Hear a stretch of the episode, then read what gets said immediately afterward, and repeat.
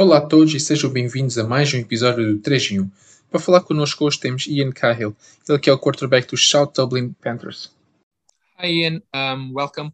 And first of all, thank you for, for taking the time and the call. Um, you're QB for the Dublin Panthers.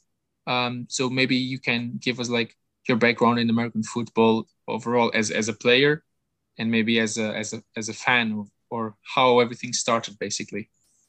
Yeah. Uh, first of all, thanks Rui for having me on. Uh, good to good to get to chat. We I know we haven't jumped into football a lot before together, so this is this is a fun one. True. Um, yeah. So just I, I suppose I'll take you through a little bit about my my entrance to football or my background in it. So I suppose like a lot of other people, I came across uh, football through the game Madden uh, when I was a teenager. So uh, you know, late nights up uh, drinking cans and playing Madden was uh, was part of the fun when I was when I was a teenager. I'd kind of got away from some traditional Irish sports for for various reasons. Some being around discipline, you know, loose rules, things like that. That uh, I, I didn't really like about the game. And kind of came across football and Madden, played a little bit there, enjoyed that as a, as a young guy, and then would have played, you know, messing around with my friends with a football, things like that as, as a teenager. Um, that would have probably led into starting to watch a little bit of the Super Bowls on TV. So where it would have it coming on, probably that that that started to get to that point. But it would have all started off with with Madden and some friends. And where really it kicked off then is uh, I suppose when I went to university in University of Limerick. So I actually went there. Initially, I was part of a couple of other clubs, like a skydiving club that my, my brother had actually set up many years before, a couple of other clubs like that. But I had kind of got an interest in football. I'd seen, I started watching a little bits on telly, the Super Bowl, little bits and pieces. I kind of fancied, okay, I might have a go at this actually. Um, I've probably been into it about a year watching it, a few years playing Madden, and give the UL Vikings team a go. And you know, I was chatting to a couple of friends about even about this recently actually, but it, it's kind of a special thing down in, in, in Limerick in one way around football. It, you know, for a country that's very small, like and there's limited level of the game that we play at.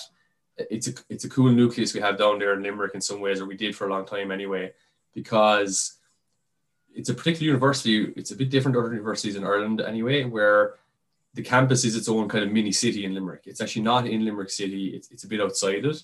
It's a very nice area, well-to-do area, and the population of the area almost doubles every year when students come in. So one one piece of it is you're really close to the university and you're there all the time. And because it's you know not just in Dublin, you're, you're everyone's living quite close. Everyone's coming from other counties. You're there, right?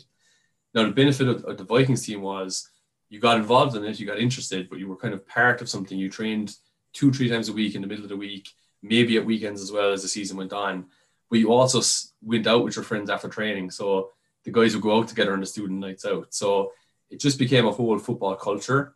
And, you know, a lot of good teams and players came out of there. Probably should have won a few more titles, but um, but that's probably how I, I got into football. And, and it was through the Vikings and kind of I joined that team saying, oh, I might give this a go and you know three four years later I was their team captain. You know it, it, it kind of goes like that sometimes. And you find your place in in a brotherhood. All the guys enjoy watching it together. They like going to the bars together. Um, and being part of something feeling like you were a part of a clan we'll say was a massive part of it. And I think that's something that most people would probably uh, be able to feel similarly when it comes to football being part of a, a culture or a clan or having a place you know and how long ago did you start? How long ago was that first college year? Yeah, so I, I would have very first training session in American football was um, probably October, November of 2010. So that was my first ever training session. F- funnily enough, funny story for my first ever training session was there's a, a, guy who other people in the league would know by the name of Sean Goldrick. Uh, I, I, lovingly refer to him as Spider Baby, but uh, he was also in that for very first training session. It was both of our first training sessions. Um, and you know that we went on from that team to play. We're both still playing now, uh, still scoring touchdowns 10, 10, 11 years later. Um, no, he, but he was a star from day one. You know, he came down to his first training session. I was in a similar group to him. There was like 40 guys because they got massive recruitment in UL. And uh, I went out and made a catch and thought, oh, I caught a ball. You know, I, I might actually be left stay on this team. And then Sean Goldrick went out, ran his first ever route and caught a ball behind his back. And I was like, yeah, this isn't going to go well. I think other people might be a bit more talented than me here, but um, but yeah, that, that was kind of how it started. And look, take you through a little bit of a chronological view of, of my kind of football life. My, my first two seasons playing, we got to a Shamrock Bowl um, uh, in undefeated and lost both. First one by a point, second one by two points. So that was a that was a rough and tumble start into football, but I was probably trying to find my way and a, a pretty good team there that had won a couple of titles. So um, so I learned a lot and it was good to be part of it. Um, probably went on after that then and, and uh, got to national semi-finals kind of four years following that, still still with the Vikings.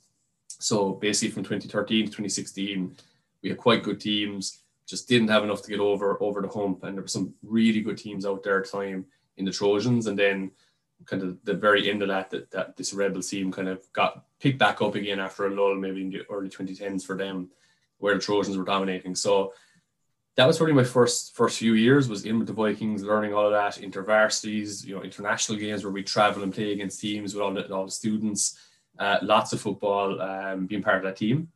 And then in 2016, I had kind of a change career wise in work. So um, I got an opportunity to be part of a scholarship fellowship program where I would move abroad, uh, get a master's uh, paid for, and also consult for a number of companies in the food industry. Okay, so that, that I work in the, in, in, the food industry is my background. Um, part of that was was going to Dubai. So, of course, I thought I, I need to look up football straight away when I get over there. So, the, the first team that responded to me in Dubai, because there's two, two clubs there at the time, uh, I went to their training session, and uh, yeah, went on to play with that team for the entire year in 2016 into 2017. Uh, got to a semi-final, lost that year. We, we, we had a, small team. It was a, tough season, but some great friends I still have to this day off that team. Um, and I also at the time was coaching um, two teams. So I was coaching a Bantam and a Pee Wee team. So that's under 11s for Pee Wee, under 13s for Bantam.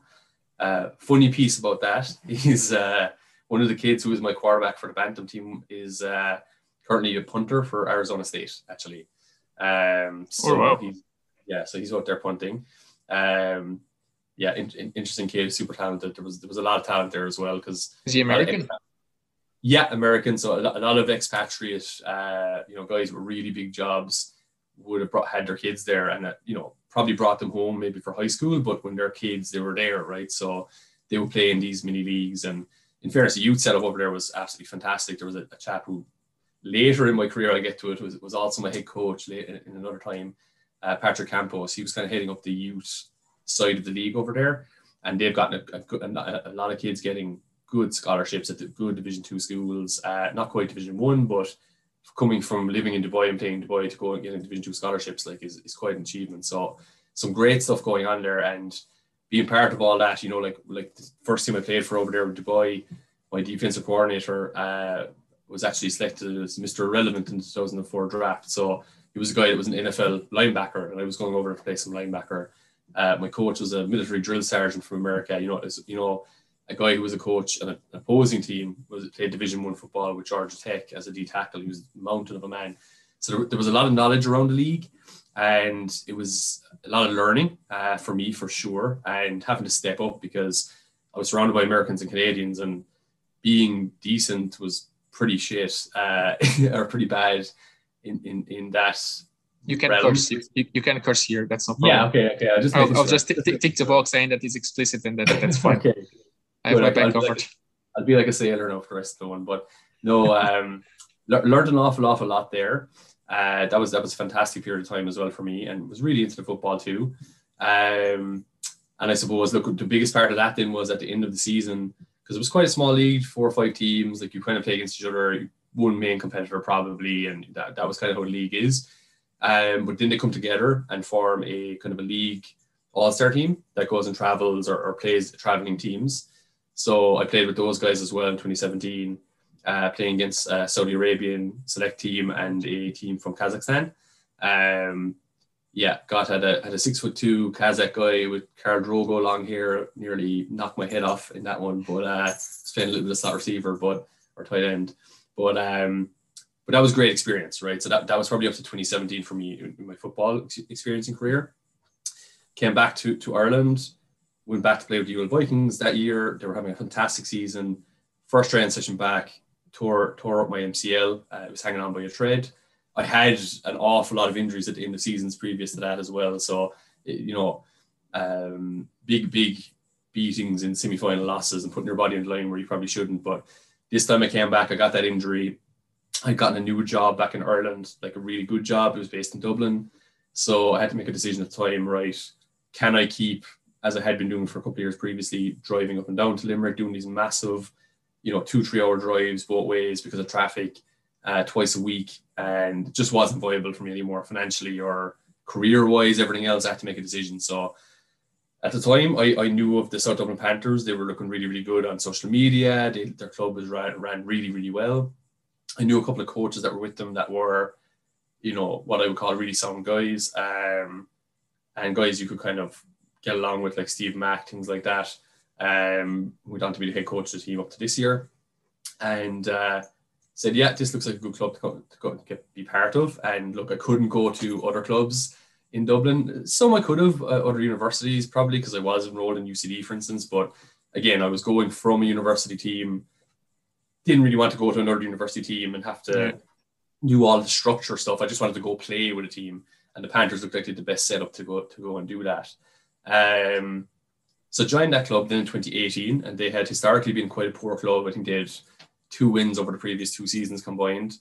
Um, that first season we got had a pretty good season. Um, I eventually went out to start a QB job a couple of games into the season. We eventually went four and four, got to a quarter final and lost in double overtime to the eventual Shamrock Bowl champions in, in the Cork Admirals that year. And and so yeah. sorry to cut you there, but you you started that's that's the point when you started playing QB, right? Sorry, well, starting sorry, you're yeah, I'll, I'll take back that one. So I would have played defensive end or other positions such as fullback, things like that in my initial four first four years of my career. And in 2015, I made a switch to quarterback. That was just out of necessity at the club. We had a quarterback that had traveled the previous two years in the summer and we just lost them for big games. So I said, okay, I'm going to try and train there. To be honest, more as a red herring to try and get a couple other guys to step up. They didn't. Uh, and I ended up getting that position when I wasn't really a quarterback. I was a defensive end, losing some weight and trying to play there. So um, luckily, I learned how to kind of run an offense a little bit and had a very, very good team around me to begin with. So I was able to learn on a good team. Um, but yeah, from, from 2015 then onward would have been when I would have been playing playing quarterback. I, I would have dabbled in both quarterback and other positions in my time in Dubai as well. But yeah. And abroad, you were playing quarterback as well. Yeah. So most recently, I was abroad. I went in end of 2019. So just to kind of finish off that last tag, we, we lost that quarterfinal to Cork in 2018. Yeah 2019 with a very very good season. Last two key players in the, in the playoff, or sorry, in, in the season, are probably our two best players and our two best receivers. They're often the two national team receivers as well. Um, derailed our season a little bit. Got to the final, lost to the Trojans in that one. So that was a t- that was a tough one, um, tough loss. But you know, it is what it is. We we, we, we were down so many guys, and we, we we battled hard in the second half. There was a lot. There was positives to take from that, even though there's not much to take from a loss. But it is what it is.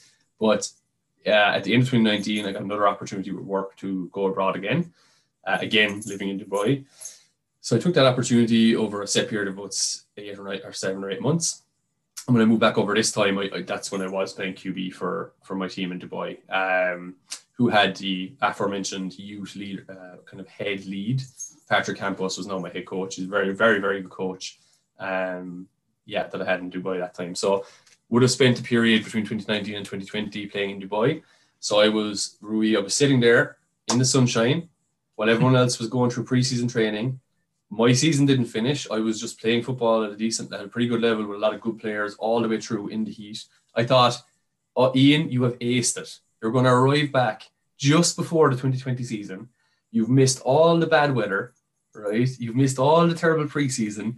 You have done it. Perfect. What could get in the way? Like, what possible disease could outbreak that would shut down football for two years, right? So exactly. that's kind of uh, that's what led into COVID, and and now here we are. I suppose it fast forward to now, but yeah, that's uh, yeah, that was a funny one. That was a funny one. And uh, yes, then we had we had COVID, um, two years without without football. The season um, like resu- not resumed, but like started again. Um, and what are your expectations for this season? Now, I must I presume that you want to pick up from where you where you left, like the Shamrock Bowl. Yeah, like I mean, to be totally honest, like I'm not not the same player I was in 2019 at all. Um, that period of time in Dubai in 2019 and 2020, uh, I played only quarter play quarterback with some high level coaches and players on the top team in the league. Like we, we went on to win that year. I, I like I played some some QB sharing time with another quarterback in in our semi final game, but also played a couple of other positions. Uh, had five five or sorry six extra points and three touchdowns in that game. Um, so all around play and was quite good. But even from a quarterback perspective, the training we were getting there, like all I can describe it as is it's football when you're at a certain level, or, or in my view, when it's done correctly, is completely black and white. There's there's a there's a correct and incorrect. That's it. Yeah. You were either perfectly correct or you were incorrect. We can change things and fix you and coach you, but there is no which we would call in Ireland like, oh, that was good enough, or that's probably what he can do. Like, no, no, this is what you need to do. So, for instance, there was things they were asking us to do, balls we were needed to throw that were very, very fast receivers making very quick breaks, and you had to hit them on their second foot. If you hit them on when their third foot hit the ground, X, red X, fail, fail, yeah. fail pass. They're like, no, that's a failed pass. The receiver's going to get hit there, it could get picked. That ball's going in too late, has to be on the second foot.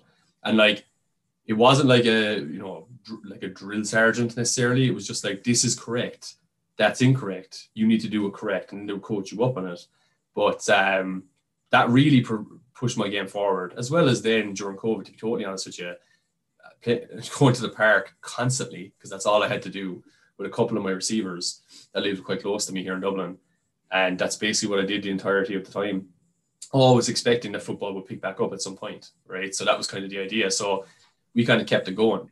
So some of those uh, improvements to my game have probably carried forward into this year, and then there's probably some rustinesses of not playing football competitively for a few years that fall into it as well. You know, so from an expectation point of view, for you know, I suppose the, the key thing to point out there is like you're on a you're in a team sport.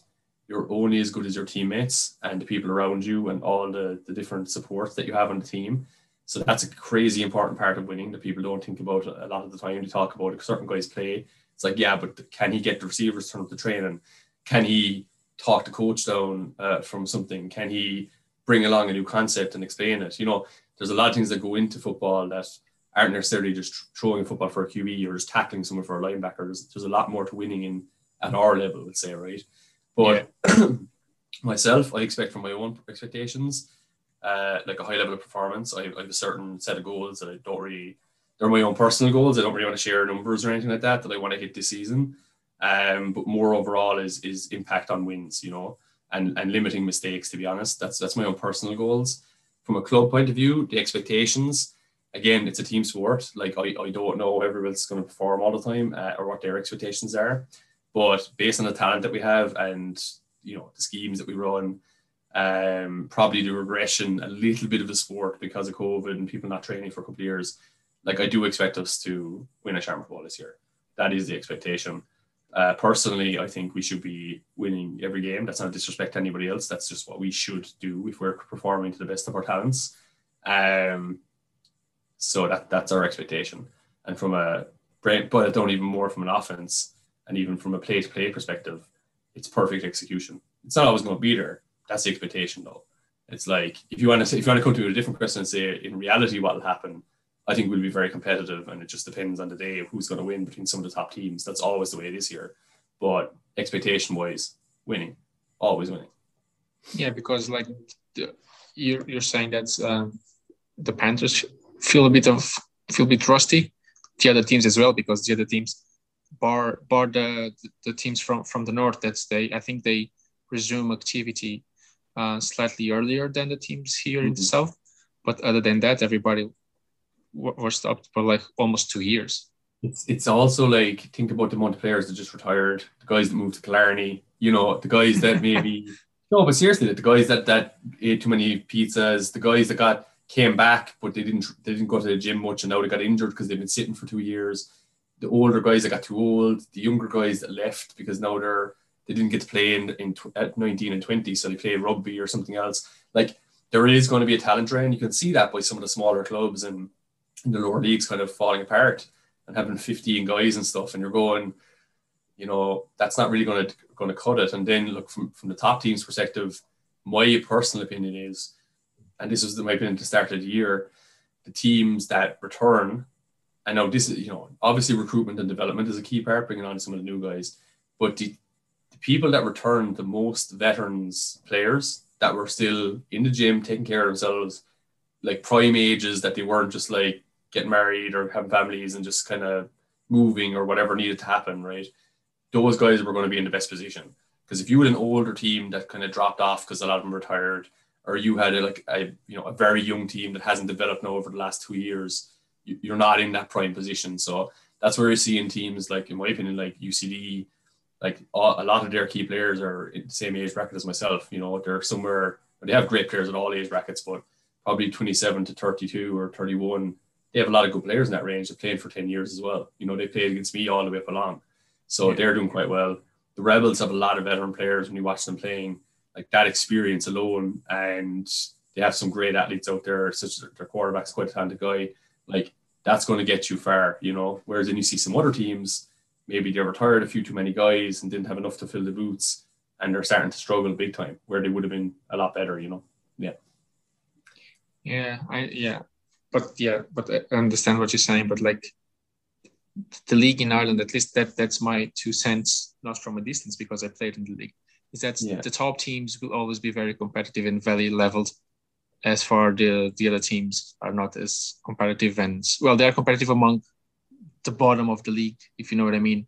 Yeah. So if you divide the league in two halves, the top half is very competitive among themselves, and the bottom half is very competitive among themselves. Yeah, but like you have to think as well, really. So if you go back to when I first started playing, there was two teams that had, went into like six or seven Shamrolls in a row. It was the Rebels and the Vikings.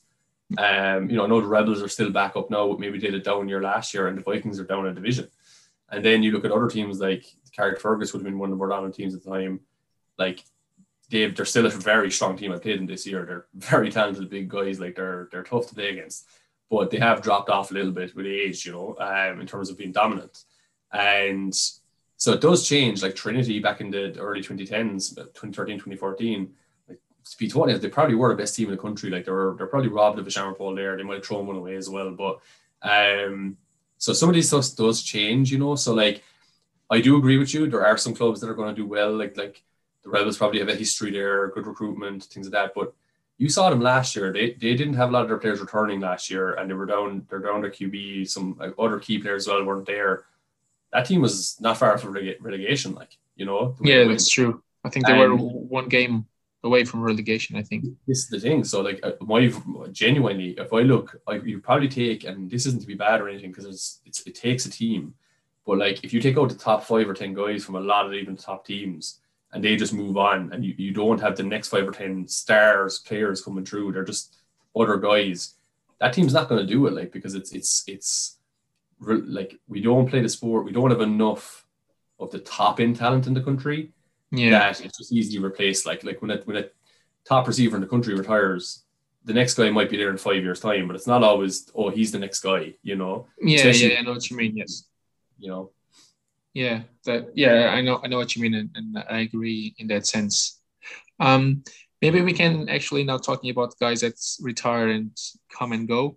We can shift to the to the nfl yeah. um i didn't say in the intro but you are a giants fan yes and again i got a lot of guys came and went uh likes of evan Engram.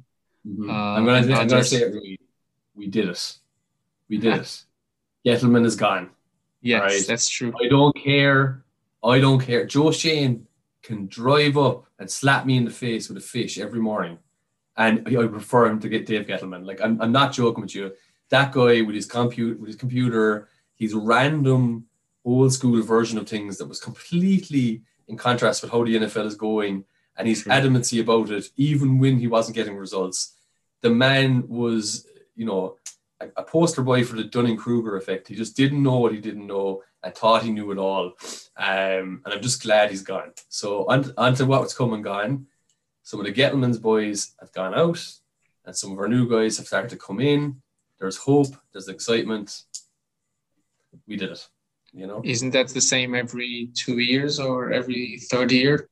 this is the worry because I, I have a good friend that's also a friend of yours uh, that was on the podcast before actually.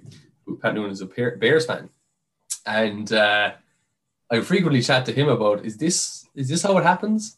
Like your team's just terrible, and then after two and a half years, you get rid of the terrible guys, and you're like, oh my god, we got hope, and then you're just terrible again forever.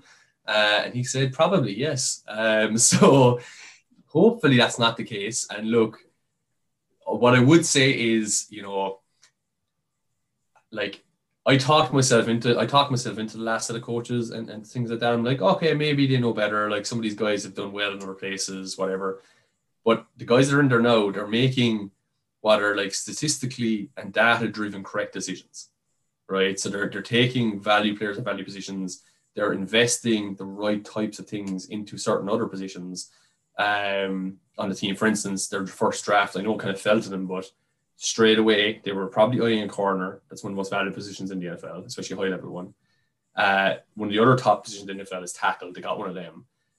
Outside quarterback, the only other really super top end value position really is defensive end or edge pass rusher, and they got one of them. So, and then you could argue what's the next best? It's a receiver who can catch the ball from them. They got another one the second round, more and more talent. So, you know, you can argue with individual picks and stuff like that, but they're doing they're doing what seems to be the smart thing. I don't know what it's logic. What it's logic essentially. Well, they're not taking. A, oh, oh my god, they're not taking a running back number two. Don't get me wrong. Love Saquon Barkley. He's the reason I've watched Giants games last couple of years. He's the only entertaining one. But you just can't take a running back number two overall. He literally could be the greatest one of all time. It was still a bad pick. Even if every yes. other pick around him does terrible, statistically, that's a bad pick because if you're investing that much value in a position that just doesn't carry that value, you've just wasted so much of the the really rare amounts of picks that you get in those positions. And like that's why with the, with the Daniel Jones pick a couple years ago, it's the one pick I will not fault right? Not, not because I think Daniel Jones is a great player and it was great. He was worth the number six pick.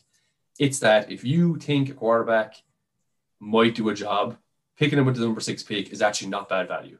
If you think he could be your guy, right? So even yes. if you're saying oh, he wasn't talented enough, whatever, it's like, yeah, fine. But like other guys have been picked later than six and worked out that maybe didn't, you know, that weren't tipped to be the greatest guys ever either. So if you think he's going to be there, pick him at six. The one that's unforgivable for me, even though again, love the player, Dexter Lawrence. Picking a guy of his size with limited pass rush ability, playing in your 3 4 defense, wasn't even going to be one of your key pass rushers. Like picking him in the first round when there was a amount, amount of holes we had on O line, things like that, that's the one that killed me because that's also the pick they got from the Odell Beckham Jr. trade. Yes. Uh, so it, it just went from okay, you got superstar receiver, and now you have potentially one of the top nose tackles. It's like okay, so in three years, we might have a class nose tackle, which isn't really that valuable. Okay, cool. You know, so I'm just happy they're making what I would just, I would see as logical decisions. And if those don't work out, then they're bad evaluators. Fine, what can you do? I I don't know. And, and I suppose that's something that actually I thought about before we chatted that when we got onto the draft, I'd make the point of is nobody has a fucking clue, right? I've been around even our level of football and seeing guys completely incapable of evaluating anything about a player, right? Repeatedly. Uh, and you go, okay, but they're at a high level, they're going to be able to evaluate. They're not going to be able to. It's so difficult to evaluate where the player is playing, how he's going to perform in your system. He's coming to a new city, he's 20 something years of age. How's his family life going to go? How does he adjust to a team locker room? Is John, there's so much that goes into it. You can probably do a decent job of like a high end pick where you're picking a really talented guy and you just need to check if he's an asshole or not. But all the other picks that you're doing, I mean, it's a big guessing game, you know, how do oh, yeah.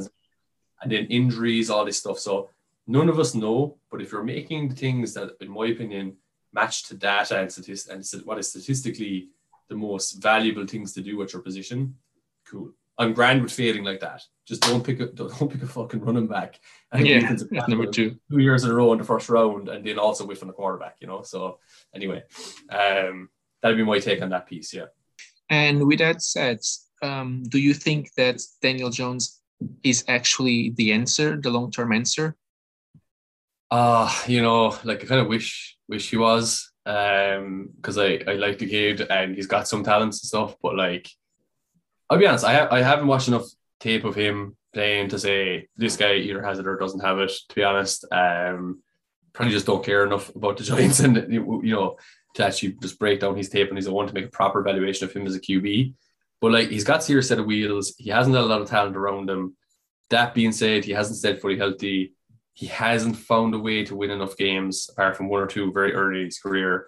Um, you know, and he does miss a lot of plays as well. So, I mean, I do think there is a very cautiously optimistic piece for me here. Um, the Giants could be interesting this year because people have written them off now. They're a terrible team. If you go back to last preseason, they're being tipped as a dark horse to make a playoff run, right? So, you know, if he's not the guy, we're going to find out.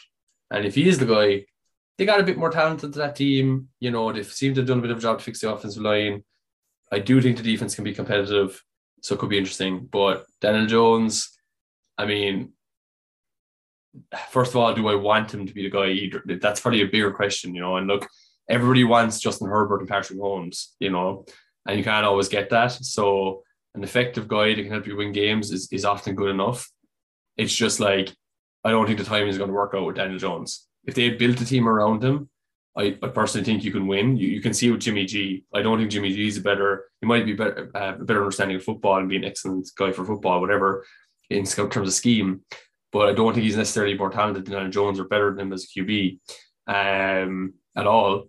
Um, so Dan Jones, could he become someone like a Mitch Trubisky, goes to another team that maybe already has a decent setup there, has a run game, has a defense. He can go in and learn to game manage a bit more and let his talents roll in, probably. For the Giants, I think the time sale, to be honest, unless he has some kind of crazy turnaround this year. And I, I just don't think he's that guy that's going to do something crazy this year and light the league up. I we haven't seen it in his career so far. So what's what's to say it would happen now? You know. Yeah, and like looking at what the the Giants are doing currently, obviously they brought in a new a new regime, as you said, like a new GM, uh, a new head coach, and I do think that they want um, their own guy mm-hmm. at the quarterback position. So I do think they really don't want to Daniel Jones to play great this season, so they can draft a quarterback next next draft. That's just me because like there were rumors that they wanted to trade uh, Saquon Barkley, mm. now uh, Kadarius Toney as well. Yeah, some rumors there. Now James Bradberry, it's it's it's about to be released apparently. Yeah, and like to be honest, like I understand the cap space and all that, and all, but Bradberry is probably one of the best corners in the league. Yeah. I'm not saying like in the league and like you give him away for free. I think the that key there, you, you, you see, that's the thing. If you're looking at it with emotion and play alone, it, it never makes sense to get rid of guys like that. But you saw it with Stephon Gilmore a couple years ago. He was formerly the defensive defensive MVP of the league or defensive player of the year. And then he got released, right, or traded away for fucking peanuts, right? So I think the thing about it is it is a cap rated piece, but it's not just his cap money, right? If you go to overcap.com and you're looking at what the Giants are doing from a cap perspective, they're also pulling a lot of salary into this year. Yes. So that they'll have more cap space next year. So what they're doing is they're saying this is, and you can see the Falcons doing as well. They've like 60 million in dead cap or something. They're just being like, we're not going to be competitive. We don't have enough money to have the depth in our squad because let's be honest, in the NFL, it's not really your top five in the NFL that win it for you. It's the bottom 30 they they need to be like, can you make them work with limited resources? The best guys that do that win the most because you can always find star players, trade for them, this kind of stuff. Like you will be able to build that, but it's the rest of your squad, right? Um. Anyway, so I, I think that's kind of what's what draws it in. So when you look at what Bradberry's doing in his cap space, if they're getting rid of him, it's not just that they get rid of him, but okay, we can play another guy there. We're not going to be as competitive. We know we can pull more Kennedy Golladay's cap into this year. So then if things don't work out next year, maybe we're not hit as bad if we have to cut him to move yeah. on or do something else. So I, I think they're trying to make flexibility by just straight up saying we're not going to be competitive this year, most likely. You know, and that, that's what I think. And they're they're playing it off as Dan Jones' last last chance, Saquon Barkley's chance to get back into it. But like you said, I think they want to fully rebuild, clean house, their own fresh start, start building their pieces now through the draft. You saw what they did build perennial key pieces that you're okay with paying. The problem with Alex Kadarius Toney being in his second year of his contract is by the time this team be competitive, you got to pay him. And guess what's happening in the NFL? Nobody wants to pay receivers. Right? Yeah. Not when they not, not when they get there because they want to replace them because there's so many coming through in the draft. So you want to draft a tackle that could potentially be a left tackle, a lead premier position, a pass rusher, corner, stuff like that, that they don't always hit the open market and you want to pay your own. So that's the smart thing they're doing. If you look back at our cap space for the last three years, like some of our key cap guys are like, don't get me wrong, I like Leonard Williams and all, but like he's a D lineman in a 3 4 defense and he's one of your top cap pieces. Oh, that's like- ridiculous. Yeah, that It- was a ridiculous it- contract. but it's just crazy. It's like, oh, and, and like, and okay, I- that's even like Nate Solder, right? It's it's a terrible contract. It worked out terribly, but at least he was a tackle. At least it's a premier position that we needed, and he was the top guy in the market. It was terrible, didn't work out. It was bad in the first place, but it's a goddamn tackle. Like trading resources like picks and then giving a massive contract to your interior defensive lineman, that's not going to get that isn't Aaron Donald. I'm sorry, like you can do that if you're already competing. Like the Bengals can do stuff like that No, They got other guys cheap contracts. Can't do that when they're trying to build a team. Like then you can't pay any O lineman. You can't get in all these guys. You can't go for a tackle. You can't pay some of these guys that might be in free agency that you might want to go after. Slightly overpay some of these guys. So, um, the Giants piece has been has been ridiculous for a few years. Their cap situation has just been horrendous. Basically, in the Jerry Reese's era, it was bad. Dave Gettleman was just a, a- an out and out disaster, to be totally honest. We should have known when he did his first interview with a goatee, right? And that's not his No, thing yeah. to do. I'm just letting you know. When I saw that thing come out, I was like, this guy's going to be an asshole. But yeah, the Giants, cautiously optimistic. I do think they could do a few things this year just based on the talent and Saquon stepping back up and Daniel Jones trying to make a case for himself to have a contract. So they might not be the absolute worst team in the league that they were kind of last year. But um, but I do think this is a 2023, 2024 view for this team uh, when they get their guy, like you said. Yeah. Yeah, and when, when you mentioned that um, that you're happy that Gettleman left and all that, with the Giants, I al- I have the sense that the problem it's on the it's on the in Yeah. the heads It of the snake It is. because like yeah. it's it's a very old fashioned mentality yeah. that we will bring our own people, we let them blossom here, and then we will be grand. They tried they tried to do that for the last three GMs. I think for sure, right? And and like that- Accorsi that was, Accorsi. Sorry, there's just a, Accorsi that was there for like 20 years, and yeah, then moved to Reese. That was there for like 12 years or whatever. Was won Yeah. to to championship, but in the meantime, the league changed. The entire Yeah. NFL shift completely, almost 180 degrees, and the, the Giants got stuck in. I in think past. that comes from sheer arrogance, sheer arrogance, right? And I think that's what I'm hoping has been learned by like John Mara, right? Because they thought, no, he's one of our guys. He fits our mold. He's going to do things the way we want to do it. And guess what? We're the Giants. We do it the right way. Look at all the championships we have. Look at all our history. You know, blah blah blah. Right? We we know how to, do things here. But like you said, football is just quantum leaps in the last 10 to 20 years. Like it's just com- completely changed the sport. Like it always was evolving, but I mean, it's just completely different now, especially how you approach players, player personnel, how you treat people, like the facilities that you need. And like the most telling piece for me is a picture of Dave Gettleman from, I think it was the draft last year or the year before during COVID. And he's sitting in a room with like one computer that looked like something from the 80s. And I'm like, Oh yeah, what is going on? Like I have three screens and I, you know, I'm 31 and work for like I sell cheese. Like, you know, like it's like, you know, this guy is in charge of a massive couple of billion, you know, dollar organization and he's got a crappy computer. And look, the, the piece that I found interesting from when Joe Schoen came in, it's not really anything to do with all the players, that that's a key part. But one of the first things he said he was going to do he said he talked about the reason that he said John Mara has, um, committed as many resources, any resources that we need to make this team win. And he said a lot of people say that, but what does that actually mean? Which was the interesting piece. And he said what that means for us, first of all, is updating our draft room because our old one has like chalkboards, and we're going to put in a high tech draft room. So he's investing in like the training facilities, the draft room. He's he's basically Mara. It looks like I said yeah, it obviously doesn't work anymore. You tell us how we need to get back on track here. yeah. So it's not just a rebuild of the team, it seems to be a rebuild of the organization and facilities also to a certain extent, which is more exciting to me because that stuff to me and, and re, you know you saw them fire a couple of scouts recently that have been there forever. That have, Yeah, I read that. you know, like a lot of guys there, you're going, how good was this guy? Because it's been a lot of questionable picks over the years, but uh, he's, he's cleaning house and he's going, let's let's bring it up to speed, let's bring it up to the new age, get people thinking in the right way logically, and if they don't, they leave. Simple as that, you know. I think that's going to be the same case for the team as well. So that's the exciting part for me is at least we're we don't have an old GM that talks about running the ball and playing hard nosed football and building a line without drafting any linemen, working on a 1980s computer, you know. So I'll take it. Yeah, basically Schoen is like airing out the house, pretty much like. Um, He's young as well, which is the good part. And he's got a yes, young exactly, exactly. So he at and, he's and, not some 70 year old, you know. Yeah. and he understands how these new kids, this new generation thinks, and uh, not like the Eli Manning generation. Exactly. Not, no offense to Eli, he won two Super Bowls. Oh, I love him. But he's a different type of guy for sure. Yeah. Uh, with Eli, I always I always say the same thing. Even a broken clock is right twice. Twice a day. hey, I, I, I, you know what? I love Eli. I really like the guy. I think he's funny and everything as well.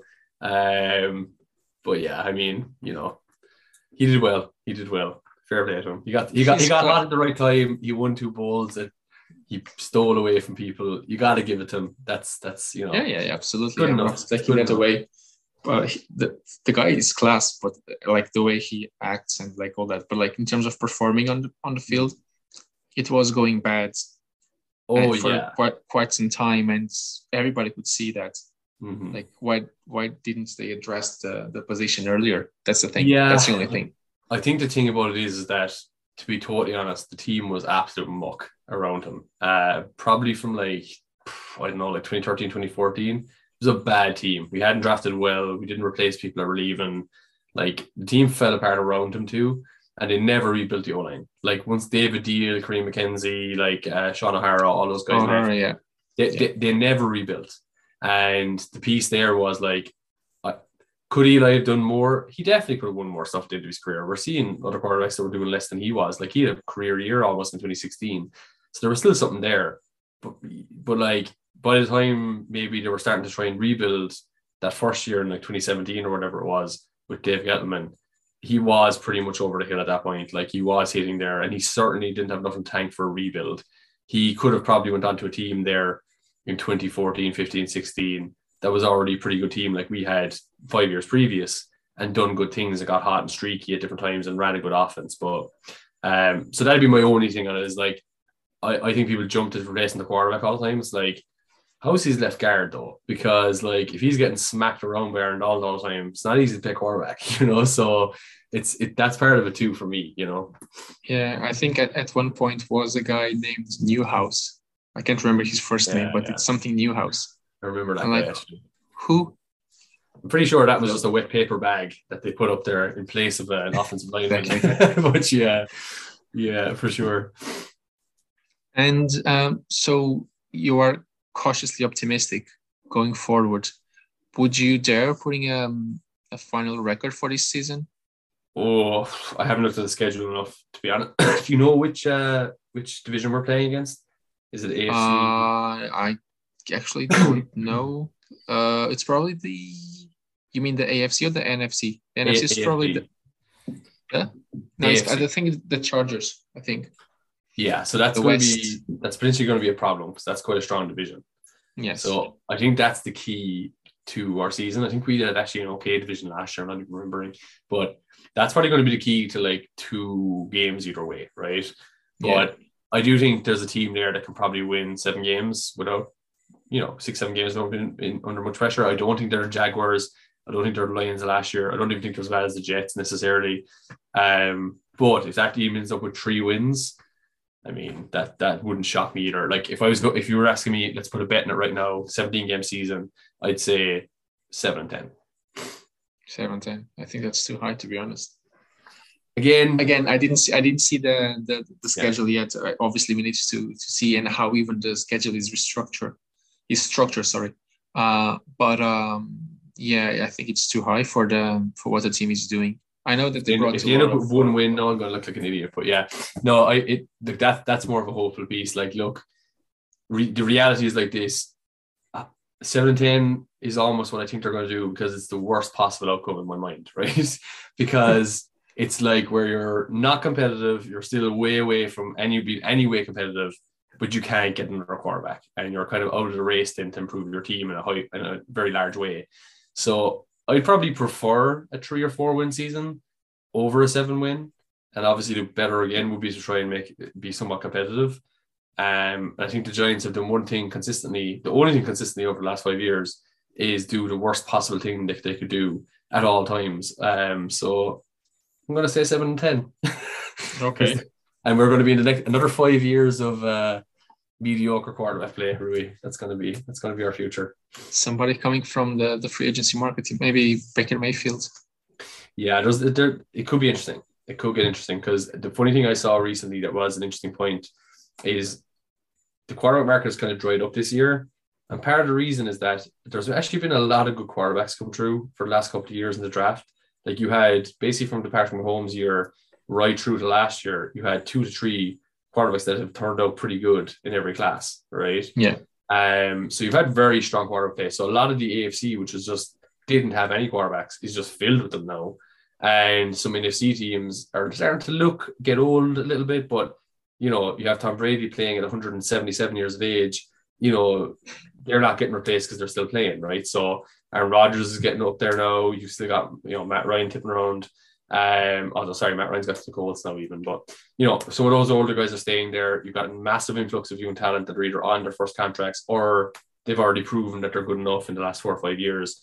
And I think it's actually like a weird time almost in that, not that the quarterbacks devalued because it would never be devalued, but I think you could actually have get back to a point now in the next two years where the free agency market could become, you know, right now it's like draft a QB, build a team around and win a bowl while he's cheap that's kind of the, the strategy that everyone seems to like. I think the cheaper contract veteran quarterback free agent could become the thing that beats that. Because right, when everything swings, well, when everything swings one direction, it's got to swing back the other way, right? So the thing about the young quarterback being very cheap, it's perfect if you can build a team fast and it all works out. But the thing about that veteran piece is um, you can actually bring that guy in. He's potentially on a mid-level contract, so you never get the gargantuan contract, and you can potentially be more consistent over a longer period of time. So if you get a guy, again, Tannehill's probably a bad example because he's a bit mediocre and his contract's very high now. But again, someone you're not paying top of the line money to, I think that could be what comes back around in term in the next couple of years in the NFL, where a lot of these guys like maybe they're getting shipped out now, but are still actually you know valuable players like and I think one piece you wanted to get to in this was Jimmy G, right? That's the name that, was, that they have in my head.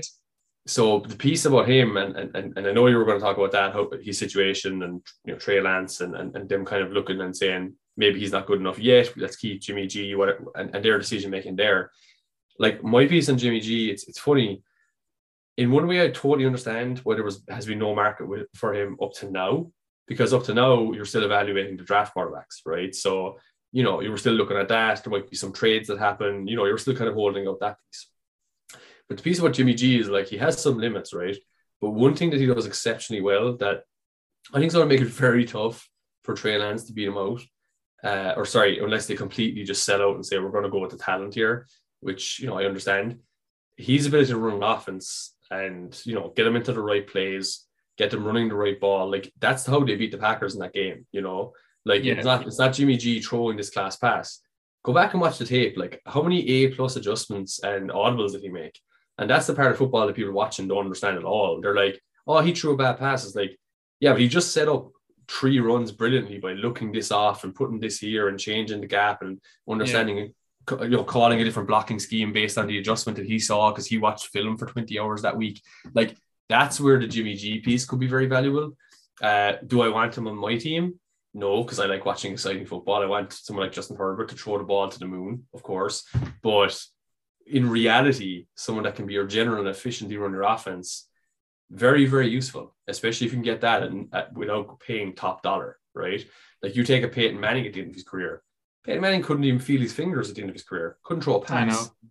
But he yeah, ran Manning, the brother ran a, Well, he ran an incredible offense though. And like that's it. Is Jimmy G worse than Peyton Manning? At throwing the football at the end of his career? No. So like you can win with a general that can do a good job that maybe you don't have to pay crazy second contract money to. So, you know, that's where Jimmy G comes in for me. From a 49ers perspective, I mean, unless you unless like, you know, they're completely sold on Trey Lance, unless they're like, no, we've seen enough. Patrick Mahomes again, this guy's going to absolutely light the league up. We're, we're good. Then fine. But other than that, you should keep Jimmy G because make the kid beat him out, make him prove consistently that he can play over a couple of games, then look to move on from Jimmy G. But you have a safe bet of a player that can get you to championship games. Okay, he can't get you over the top in them, but is that the only thing not getting you over the top in these games? I don't think so. There's other things not getting you there as well. So you can win with him. He's not unwinnable with. Like we've had guys with Trent Dilfer, great coach and all that back, but I mean the guy wasn't exactly, you know, Joe Montana, right? You know, and he yeah. was the Super Bowl 2000 with the Ravens. It's like you can't, and I know it's different time, but you can still win if you have good coach, good fundamentals, good defense, and your team is able to hold onto the ball and manage the clock. So yeah, I think the, the Jimmy G is going to be an interesting one. I think it'll be next off season. Uh, he'll probably move. Um, I think the team that will get him will be similar to Alex Smith. I think he's really at that point in his career now where I think he's he's going to be able to come in and do a good job in the team. Yeah. Yeah, that's a good comp actually. And you know who else will be free agent next next season? Go on. Tom Brady. Well, he's coming. He's coming to the Giants. He's going to go full it. circle he's going to come to the Giants and he's going to lose the Super Bowl to the Patriots just to kind of rub it in our face on purpose. Nah, the Patriot the Patriots will never make it for the next I don't know at least the next two three years. They still have a lot a lot to rebuild. Um, but um, Jimmy G it's, it's it's it's a good one because Jimmy G, what is that that old saying that Jimmy G wants win win games for you, but they won't make you lose games either. Exactly. So that's that, and and he's probably like he's probably what you'd hope that Daniel Jones can at least be, you know. But like we just didn't build a team around him, and that, and that's just the reality. But Jimmy G, like again, I, I, I give out one of the best. And if you were here talking how great Jimmy G was the whole time, I'd probably argue the other side of the point because I, I love being devil's advocate. But I genuinely do think he's he's undervalued, you know, and particularly in that game.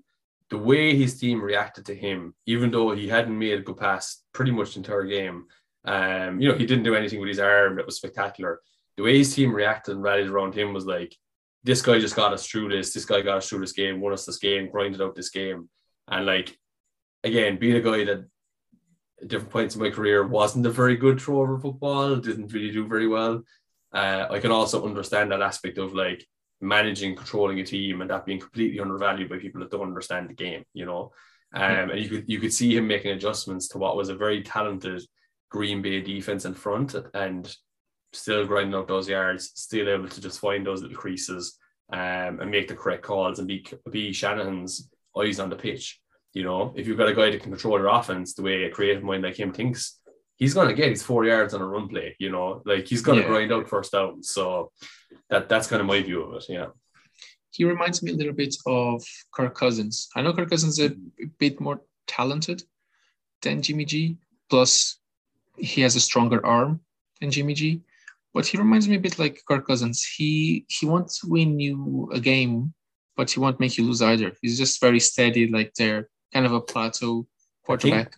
The only difference, in fairness, and this will go against Cousins and, and to Jimmy's defense, I think Kirk hasn't done it in a big game is the only thing, and, and I don't necessarily it's believe in the big game thing. Like I think that's just a stupid headline. A lot. It's like how do you mean Monday Night Football? He hasn't done it. Like it's it's not like that all the time. But I do think Kirk, like he's that bit more talented, and it actually makes him slightly more risky. Because I think Jimmy G knows, hey, I got to control this game completely. Whereas I think a part of Kirk still thinks sometimes he he can make the pass, and I think yeah. that gets him in trouble in the big game because he thinks he can do it, and maybe he shouldn't. You know, or or in fairness to him, maybe he has to because the team isn't good enough around him because of contracts or whatever. But that'd be the only difference there. But I, I get what you mean. Like the, the people question the Vikings' decision to have a guy like that. I don't think they remember the Vikings before he got there because they had were absolute dog shit for a number of years. They were, you couldn't even watch them play because like the QB just couldn't do anything, and then teams can completely shut down your run game no matter how good it is, and they were just terrible to watch. So you know, at least they're competitive and have had a go at playoff runs in the last couple of years, and they just would not have done that without them. So, you know, That's I I, I, I get that comparison too. Yeah. Yeah, but also in in Cousins' defense in this case, like Jimmy G has a much better coach. True. Well, than than Cousins used to have. I don't know about like this this new guy, this Kevin Kevin O'Connell or O'Donnell. I can't remember. yeah.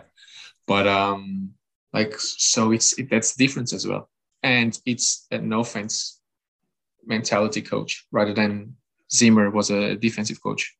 so that's that's yeah. that's the other thing. And For look, sure. I'm I'm not Cousins fan at all, um, but I'm just like trying to compare No, no, apples you're- to you're- apples. you couldn't be more right there because Mike Zimmer is an incredible defense coach, but he's certainly not an offensive coach, right? Yeah, no. Uh, not at all. And in fairness, I think didn't Pat was Pat Shurmur their OC before he came to us? Now Broncos. Oh yeah, Sorry, there's yes in, in the Vikings. Yes, he's currently uh, with the Broncos. Well, Yeah, he was so actually. He was fired. So yeah, he was Vikings when Giants. Then, Yes. then yeah. Yes. So he actually like funny enough was is actually quite a good OC or was before he came to the Giants. Um, he did a really good job. That's why he came in, and I think that was fine when Zimmer could get a guy that could do that for him at a high level. That was possibly someone that could become a head coach. Okay, we know it didn't work out, but you know it was of that level. Um, because exactly that, like Shanahan is like he's the guy who he's a bit like a new age Belichick in some ways, I guess. Like I always say, like as much as Belichick can be annoying, I think you'd love playing for him because if you're on his team, he's going to know exactly what your job is. Like if Yeah. you know, I bet you've been on teams before. You're playing a certain position, even at our level, and like some coaches, they most coaches don't even know. Like they might say, "Oh, you're a gunner," but not know anything about how a gunner works or anything about the techniques. There's like your job is the gun, and it's like you beat the guy and go there. It's like Yeah. You know, no technique about it, right? And I think that's the thing about Belichick is I think every single position and every single task on his team, he values it as highly as every other, right? And I think that's similar to Shanahan. It's like he's not going, you know, with Jimmy G up to now anyway. He's like, your job is to get us into correct plays, do this. We are this is how these are all the pieces that come together to help us win football games. And I think playing for someone like him, obviously, I don't know defensively, obviously offensively, he's so interesting and gets you open so much. I think he's a guy you'd love to play for. I think that plays into their favor as well because a lot of free agents, guys that want to maybe do better in their career, will end up going there for that specific reason. Yeah. And quoting you actually, for Belichick, for guys like Belichick and, and Shanahan, football is black and white. Correct. It's like it's either the correct way or the wrong way. There is no gray area in in the between. And I, and, I think that's what I love about those guys. You know, like I mean, you could hate Belichick, and, and I'm sure like trying to deal with him on an individual task might be horrific, but like he just it's either black or white. There's there's no messing with him. And I think that's why coaches like that do do well anyway. But yeah, to your point, look, finishing off on that Jimmy G point, if I was the 49ers, I mean, honestly, I just don't know how good Trey Lance is. Uh, and I think if he's not looking like a Jimmy G, or sorry, not looking like a Patrick Mahomes, which I think we would have seen potentially um, by now, in, in even in preseason, something like that, we would have seen a couple more sparks than what we've seen from his limited time. I think you have to keep Jimmy G in there, and you just Yeah. you, you just keep rolling. You, you've got it. You've got a competitive team. Like you have one of the best teams in the NFL. Why chuck in a guy who maybe isn't ready? You know, that'd be my that's take on it. that's the thing. I, I I totally agree with you. And actually, I'm even in this podcast, I I'm advocating for um, the 49ers to keep Jimmy Garoppolo. And again, I, I'm not even a 49ers fan. I think it's just like from a logical point of view, that what makes more sense. Plus, I actually read today a, a, a report that's saying that the 49ers staff is like actually underwhelmed with um, how Trey Lance is at this point. He's very, very raw. So another indication that maybe Jimmy G at the moment it's better than than what you have. I think so. And um, maybe just like let's touch uh, the last point. How have you seen? How have you seen the um, the currently off season? Like for as crazy as it's been, what's your opinion on it? It's super interesting because you just haven't seen this level of movement before. And I think what's keying it is the change in money, right? So if you look at the way the caps go, and I, I had a quick look the other day again, actually, and it's, it's going up like incredibly high over the next five years. Like Yeah, it's going to rise by like 60 million, something like that. So I think uh, a lot of teams are making decisions with the next five years in mind that football is going to look very different in five years. Like a twenty million dollar per year contract to receiver is not going to be a number one receiver in a couple of years. Like you know, um, that's kind of where football is going. So I think a lot of teams are trying to plan around that a little bit. So that's why you're seeing a lot more quarterbacks moving. Guys are trying to like move on now so they can get restarted before things get too crazy. Um, things like that. I, I think that's part of it. Um, and then we just happened to hit a period of time, like I said, where you know a lot of good quarterbacks came into the league. So some of those older veterans, like if the team isn't around them anymore, they don't want to stay there because there's other talented guys out elsewhere with better teams around them. So they want to do what Brady did and go try somewhere else. So I think there's a bit from both sides there, where there's organizations looking ahead and thinking, are we actually going to win a bowl the next two, three years? No, then let's let's start shedding this apart and see what we can rebuild here. Um, and two quarterbacks that are like, why can't I go somewhere with a good team? Why do I have to stay here getting beat up with no offensive line for 10 years? Russell Wilson, you know? Um, yeah. so that, that that's my view of it. It's been exciting though. Um, it's been fun to watch. It's gonna be it's gonna be almost strange seeing so many guys in New Jersey next year. Like True. yeah, I don't want that to be a regular thing. I, I do think it's just something that'll happen every five or six years naturally in the cycle of things. But I hope it's not going to continue on because, you know, look at the NBA. Like I, I, I don't watch a lot, massive amount of NBA, but I always tune in for playoffs every year. I watch some of the key games, things like that. Um, and it's just strange seeing guys switching like mid pre you know mid season after just switching a year ago and now they're on a new team and two other guys switched there too. And that team used to be terrible and now all of a sudden they got three superstars. Like I don't think football can go that way because there's obviously many more players involved in it. But I also don't want to see I wouldn't like to see our you know star players or star quarterbacks in particular like swapping clubs constantly because there is it's fine if it happens end of career but there is something kind of cool about Russell Wilson being a Seahawk. You know that that that's just a thing. Um, yeah, eh, I'm too minded about it to be honest. Like I don't I don't mind seeing that like the all the movement and like guys going around because that's more empowerment to to the players. That's what I true, very true, which I do ideally like to yeah. see because true. the owners are only 32 and they are rich already. So and some are stingy as hell. Yeah. So like F you. See yeah, for sure. No, no, I, and come here. I, that, that I agree with. That I definitely agree. I, I think I was more referring to just like having to have a guy in a New Jersey every year and not really knowing what team could be really good next year because they could just all of a sudden get a star quarterback that's not happy with his team. You know, that's kind of what I don't want to necessarily have happen because uh, you still like to see the teams build, but I suppose you always have that with the Chiefs and Chargers and all these guys anyway, right? So but uh, I do like more more power going into players' hands for sure. Um, it's just it's the football is a bit of a joke in, in that sense. Like it's such a hard hitting, oh yeah, dangerous sport true. that like the guys don't have control over their contracts and like you see these big numbers thrown from the media, but then when you dig into what's actually like realistically, it's only the guaranteed money that they're actually going to get. The rest yeah, of it yeah. is just like pretend money that they never get to because they either re-sign a contract, get traded, sign somewhere else, or, or, or get cut. So you know, guys aren't making as much money as it seems all the time. And if this puts more money into their hands and gives them more ability to pick and choose where they go, 100%. Like let Russell Wilson cook somewhere where he has a bit of talent around him and he's not getting his legs broken, sure, you know. And if at, at least it's good as well because it keeps us entertained for like this long off season.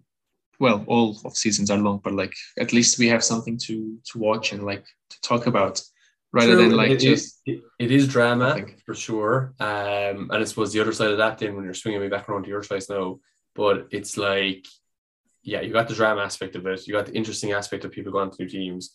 You got the drama of them having to figure out those teams, and then you also for some of the like terrible franchises at the moment like us, you have the hope of the draft and the hope that you could get Tom Brady. So like you never know. Tom Brady could play at least 70 years old and go to every team, and he's just going to win a bowl for every team. You know, he's going to be like Santa Claus. Like, who's getting Brady this year? Yay! You know? exactly. Um, so, there, so that's another exciting part. Is I can, that's why I was talking about the free agency piece as well. Being important that, like the Giants, if you go back historically, they actually would have been quite active. That's how they would have won a long, long time ago. Was having veteran free agents come in and building a team around that.